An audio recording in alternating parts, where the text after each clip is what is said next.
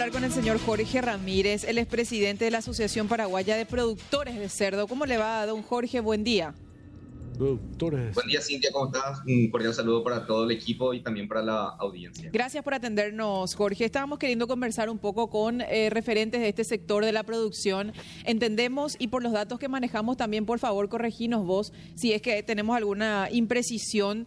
Eh, obviamente, al tratarse una empresa eh, prácticamente dominante en el mercado, por lo menos con un gran porcentaje de la torta, afecta a toda la cadena y obviamente a los productores. ¿Cómo están observando ustedes esta situación y qué es lo que plantean a las autoridades ante esta situación que aconteció con, con Ochi, Jorge? Sí, ahí la conclusión es correcta. Eh, Novex, eh, para su marca Ochi, es la empresa líder de mercado y también es la, el principal comprador de cerdos en pie del Paraguay, así como es la empresa que mejor paga por los cerdos. Entonces, tiene un gran número de, de proveedores de cerdos. En nuestro caso, eh, realmente el impacto del cese de, de, actividad es muy perjudicial. Eh, nuestros socios eh, tienen entregas semanales en, en, Novex y bueno, eso hoy está, está, cortado, está parado. si, bien, si bien ya otros componentes o actores de la industria y compradores se ponen en contacto con nuestros socios y con nosotros por, por una cuestión de, no sé si es coyuntural o de economía, el precio eh, tiende a bajar. Entonces, eh, vender el cerdo fuera del esquema de Novex eh, es, muy perjudicial y, y terminan pérdidas para, para, los socios que ya planificaron de esa manera su, su trabajo, ¿verdad? también el hecho de que por el momento el productor de, de cerdos esté reteniendo el animal en granja significa grandes pérdidas por el hecho de que el animal debe seguir comiendo, los servicios de cuidado y sanidad deben de seguir también hasta que, hasta que salgan, salgan de granja, ¿verdad? Entonces, desde todo punto de vista, eh, este impacto es negativo, es muy importante para, para nosotros. Y ya, ya estamos conversando con las autoridades porque desde nuestro punto de vista, la, la, solución más inmediata sería el hecho de que todo este equipo del sector público con representantes de la empresa fueran de manera diligente eh, avanzar con este trabajo técnico de investigar, con el trabajo de analizar cuáles fueron los puntos débiles dentro de lo que es eh, su política de seguridad industrial y laboral y puedan eh, hacer los ajustes y reiniciar actividades. Porque no solamente el sector porcino es el que se ve afectado, sino también un montón de otros factores como el de fletes, el de insumos, ¿verdad? Entonces, eh, realmente todos estamos muy, muy preocupados. Allí Jorge, nosotros vemos. Eso, esa es como la solución más inmediata. Entiendo. Eh, Jorge, justamente por eso nosotros queríamos eh, tener la voz de, de, gente relacionada a toda la cadena que hay detrás, ¿verdad? Porque a veces nos quedamos con la historia solamente en la primera parte, pero sin embargo, por los datos que estuve hablando el fin de semana con, con gente de tu sector, el impacto es muy, muy fuerte, porque así como decía, se trata de un jugador de primera dentro del rubro, del mejor pagador también dentro del rubro, y corregime los datos. Dijiste 11.500 el kilo, pagaban el kilo vivo y ahora con este nivel de no sé si llamarlo así, especulación que se desató tras esta situación, están pagando cerca de 9.000 el kilo vivo. Eso es correcto y también nosotros creemos que por una cuestión coyuntural y de especulación de, de otras industrias o otros compradores, ¿verdad? Que saben que los animales están en granja, saben que el productor tiene que darle salida entonces aprovechan, vamos a decirle, el momento para, para ofrecer ese precio. Y, y, muchos podrían decir, bueno, no acepten el precio, pero bueno, ahí, ahí no es tan fácil la fórmula por el hecho que te, que te decía de los sobrecostos de mantener animales en granja. Y porque no solamente eso, justamente el sábado estábamos reunidos en comisión directiva analizando el caso sí. y nos decían algunos socios que tienen, tienen tal vez los recursos para aguantar un par de semanas y, y, y bueno, y luego entregar de nuevo a Novex, pero no tienen el espacio, porque en, productor, en producción de cerdos se trabaja de manera muy planificada, entonces eh, hay veces nos quedamos sin espacio en los galpones si es que lo, si es que las tandas no van saliendo de manera semanal o quincenal según como tenga planificada la granja, ¿verdad? Entonces, eh, realmente es todo un dilema, es, es, una situación muy preocupante para nosotros y, y bueno, eh, esperamos que que esto se solucione lo más rápido posible, porque el pequeño y mediano productor es el que tiene menos poder de, de negociación en la cadena. Claro. Y en un momento en que ya no aguante, va a tener que vender al precio que sea, en detrimento absoluto de su granja, de su finanza y de su familia, obviamente. ¿Podrías, Jorge, ponerle eh, números a esta cadena de producción, por lo menos un aproximado? ¿Cuántos productores, eh, sumándole también el, impacto en el tema flete e insumos, de, cuántos estamos hablando? Sí. ¿Involucrados en, la cadena? Sí, sí, en realidad son muchísimos eh, involucrados directos e indirectos, ¿verdad? Nosotros estamos haciendo exclusivamente de nuestros socios que están entregando animales este cese que podría eh, extenderse un par de semanas, no sé, dos, tres semanas, esperemos que se pueda resolver eh, en ese tiempo, eh, sería, sería más o menos mil animales que no se van a poder entregar y si ese, esos mil animales se, se van colocando en, otro, en otros compradores, representaría más o menos 300 millones de guaraníes de pérdida para nuestra asociación solamente en este tiempo. Si es que y es que esto se, se, prolonga mucho más, bueno, obviamente las ganancias, perdón, las pérdidas van a ser eh, eh, mayores, ¿verdad? Eh, y el mercado va a tener que reacomodarse, porque nosotros somos como asociación solamente uno de los componentes, existen muchísimos otros productores e industrias, otras asociaciones también que, que, que nuclean también grandes productores en donde por escala el perjuicio es mayor, ¿verdad? mencionaste, Jorge, una situación de especulación que ya prácticamente se está dando, ¿verdad? En el tema del precio del, del, animal por, kilo vivo, ¿verdad? De, de, de 11.500 que, que, se estaba pagando, ahora se paga 9.000. A mí me decían también eh, de que hay indicios de una suerte de especulación comercial. Eh, muy interesada detrás de esta situación que busca posicionar a otros actores del mercado que obviamente no tenían el impacto y la trascendencia que, tenía esta marca en el mercado y que eso se está notando incluso en ciertas cadenas de supermercados también. ¿Ustedes eh, observan también esa situación? Sí, este fin de semana estuvimos monitoreando eso y a mí personalmente me tocó eh, hacer un par de recorridos. El sábado todavía no habíamos notado eh, cambios, por ejemplo, en las góndolas. Exacto. y había disponibilidad y los precios estaban estables, costaban como venía, se venía manejando. Pero el domingo eh, sí, ya inclusive recibí reporte de socios de fotografía de góndolas vacías, no solamente productos de la marca Ochi, sino también de, de las otras marcas, eh, y un pequeño reajuste de precios en algunos de, de, de, la capital y también en algunos del interior, que según estuvimos mirando estaban allí por, los, por el 10 a 15% en algunos comercios.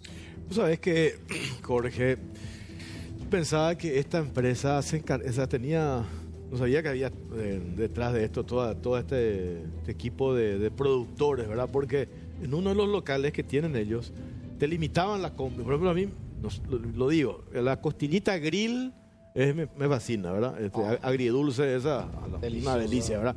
Y te, vos te vas a unos locales de ellos y te dicen, solamente te puedo vender hasta 5 hasta cinco kilos. Más de 5 kilos ya no. Digo, ¿por qué tienen limitado? Y alguien me dijo, no tienen su propia producción ellos. Yo pensé que ellos tenían su propia producción. Que no compraban de, claro, que de otros productores. De otros productores, ¿verdad? Ahora me entero que sí. Entonces, cuando se habla del traslado de la planta, hablar del traslado de la planta, eh, eso es eso significa hacer una nueva planta no sé dónde. Claro, estamos hablando de a largo plazo, entiendo, Pero recontra, Hiper a largo plazo, ¿verdad? Lo que dice el, el, presidente de la Asociación de Productores de Cerdo es, las autoridades que tomaron la decisión de la clausura temporal... 30 días. 30 días, lo ideal sería vayan acelerando. ¿Qué, ¿Qué, es lo que tienen que determinar ellos? Sumario, a ver qué fue lo que sucedió. Y después está la otra cuestión de la intervención de la fiscalía, es que si hay cuestiones de índole penal que tenga que investigarse. Por ejemplo, este, si cerraron las puertas. Eso, es gravísimo. Es grave. Eh, pues eso, va por otro lado. Pero mientras tanto, este, hay ahí una cadena ¿Cómo se reordena que no solamente se reduce a, a lo que se vende allí en esa fábrica, sino hay una cadena de, de, productores, de proveedores, vendedores de insumos que hoy está en la expectativa y que al hablar de una empresa que tiene el 70% del mercado, va a generar un desequilibrio este, importante y ahí es natural que aparezcan también otros jugadores que siempre estuvieron muy pendientes y ansiosos de quedarse con parte de la torta. Mm. Este, que también está ese en el Pero están operando abiertamente por los datos que nos está dando, porque también manejan la cadena de distribución de los supermercados, ponen y que son tomadores de precio, ubican en las góndolas como mejor les parece. Es así, Jorge, ¿no? Sí, sí, y, y esa es una práctica, yo diría, eh, normal en, en, el supermercadismo, ¿verdad? Esta, esta, guerra de marcas y presencia en góndola y los propios, los, los, propios supermercados que especulan muchísimo con precios cuando ocurren este tipo de, de particularidades, ¿verdad? Y con lo que ustedes venían diciendo, eh, que, que, que, sí es un elemento demasiado importante el tema de la mudanza de la planta. Eh, obviamente nosotros también estamos analizando eso como gremio, ¿verdad? Como para aportar en, lo que podamos. Y si se tiene que dar un traslado de planta, eso se va a tener que hacer de manera gradual, pero sin cerrar la que está en San Lorenzo, ¿verdad? Eh, se, se, tendría que hacer un plan paralelo de construcción y de, y de, y de mudanza, porque el cese absoluto y la construcción de cero sin activar no, no, no, no, no es factible y va a crear un desorden absoluto dentro de la, de la cadena por más que algunos salgan beneficiados, no sé qué tanto, porque, porque también el exceso de, de demanda es un gran problema, ¿verdad? Entonces, esto tiene que ser trabajado de manera muy, muy ordenada y muy inteligente. Uh -huh. eh, vos sabés que este tema eh, tan, tiene tantas aristas, ¿verdad? Eh, perdón, Jorge, me contaban el otro día, este, no sé si tu asociación está en esa línea, pero ha aumentado de una manera exponencial en los últimos años este, la, la exportación de, de, esta carne. Eso es, eso, eso es verificable. Ustedes están también en eso, Jorge. Sí, es cierto, es cierto. Eh, nuestra asociación forma parte de la, de la mesa porcina, ¿verdad? Que es una instancia en donde están, estamos eh, las asociaciones, el sector eh, privado, el sector público y, y la carne paraguaya a nivel mundial está, está muy bien posicionada, compitiendo a la par de cualquier otra carne de cualquier parte del mundo. Eh, entonces, en donde lo que buscamos ser competitivos en el tema del flete, la logística, la disposición, los cortes y eh, las exportaciones, gracias al mercado de, de, de, la apertura del mercado taiwanés, más el mercado uruguayo, Georgia, que son los, los tres principales compradores, eh, hoy hace de que básicamente todo lo que se produzca y se decida exportar será vendido. ¿verdad? Digo lo que se decida porque no se puede solamente producir para exportar, eh, ya que el consumo interno es demasiado importante para, para, para la industria, ¿verdad? para la cadena. Entonces, encontrar el equilibrio.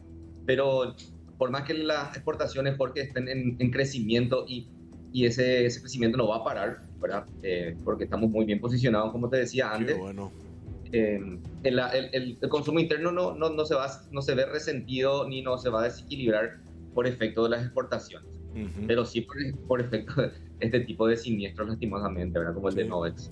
Usted, esto es una cuestión para de curiosidad nomás. Cuando le venden a esta fábrica de embutidos en cuestión, ¿les paga ahí al instante cash o les, les paga 30, 90 días? En el caso de Novex es la única que paga en efectivo. Eh, y, o contado, y, vamos a decir, contado. Contado y ahí en inmediato, ¿verdad? Producto se entrega, ahí se paga. Sí, el famoso tiki-taka, ¿verdad? Eh, o algunos grandes proveedores, Jorge, que sí ya manejan volúmenes demasiado importantes que ya se está trabajando con cheque o transferencia en algunos casos. Ah. Pero es contado. Es contado ahí, no hay tu tía ahí dentro de 30 días, ¿verdad? Eso también. Claro, por eso el impacto es también claro, demasiado importante. A eso, a eso iba, ¿verdad? Eso hace que se tenga flujo permanentemente, ¿verdad? Este porque se te, no es que tenés que aguantar este 90 días como en algunos supermercados, ¿verdad? Entre paréntesis. Este, bueno, Jorge, el sí. contrabando es ah, un problema para. Los dos, Jorge. Jorge Ramírez, ¿el contrabando es un, es un problema para ustedes en zonas fronterizas? Sí, es un gran problema y tuvimos, el año pasado estuvimos muy perjudicados por el ingreso de carne de cerdo contrabando, especialmente en la Argentina, por esa coyuntura que ellos tuvieron de, de precios muy bajos y, y, Brasil siempre es nuestro, nuestra canas porque eh, ellos también por el volumen de producción que tienen y, y la expertise, el, el, cerdo es más barato eh, casi siempre, no siempre, pero casi siempre en Brasil. Entonces eh, la entrada de cerdo de contrabando siempre es un flagelo que nos afecta muchísimo también a nuestro sector. Además, Cintia, ¿verdad? Y Jorge, de que no solamente el perjuicio es económico para el productor, para la industria y también para, para el sector público, para toda la población por el tema de la, de la generación de impuestos, eh, sino que porque pone en riesgo el estatus sanitario de nuestro país Mm. con miras a la exportación, con miras a la producción y también pone en riesgo la salud pública, ¿verdad? La carne de cerdo es espectacular, Sí. es riquísima, es de altísima calidad, pero cuando, cuando no es tratada y manejada dentro de- del esquema de inocuidad, obviamente puede ser muy perjudicial, así como otros alimentos. Es así mismo. Bueno, gracias Jorge por estos datos. Este, ¿Cuántos forman parte de la asociación que presidís? ¿Cuántos productores? Nosotros estamos 110 productores medianos y pequeños hoy en la asociación. Perfecto. Así. Gracias por esta nota, muy amable. Ok, Jorge, gracias, un saludo a todos.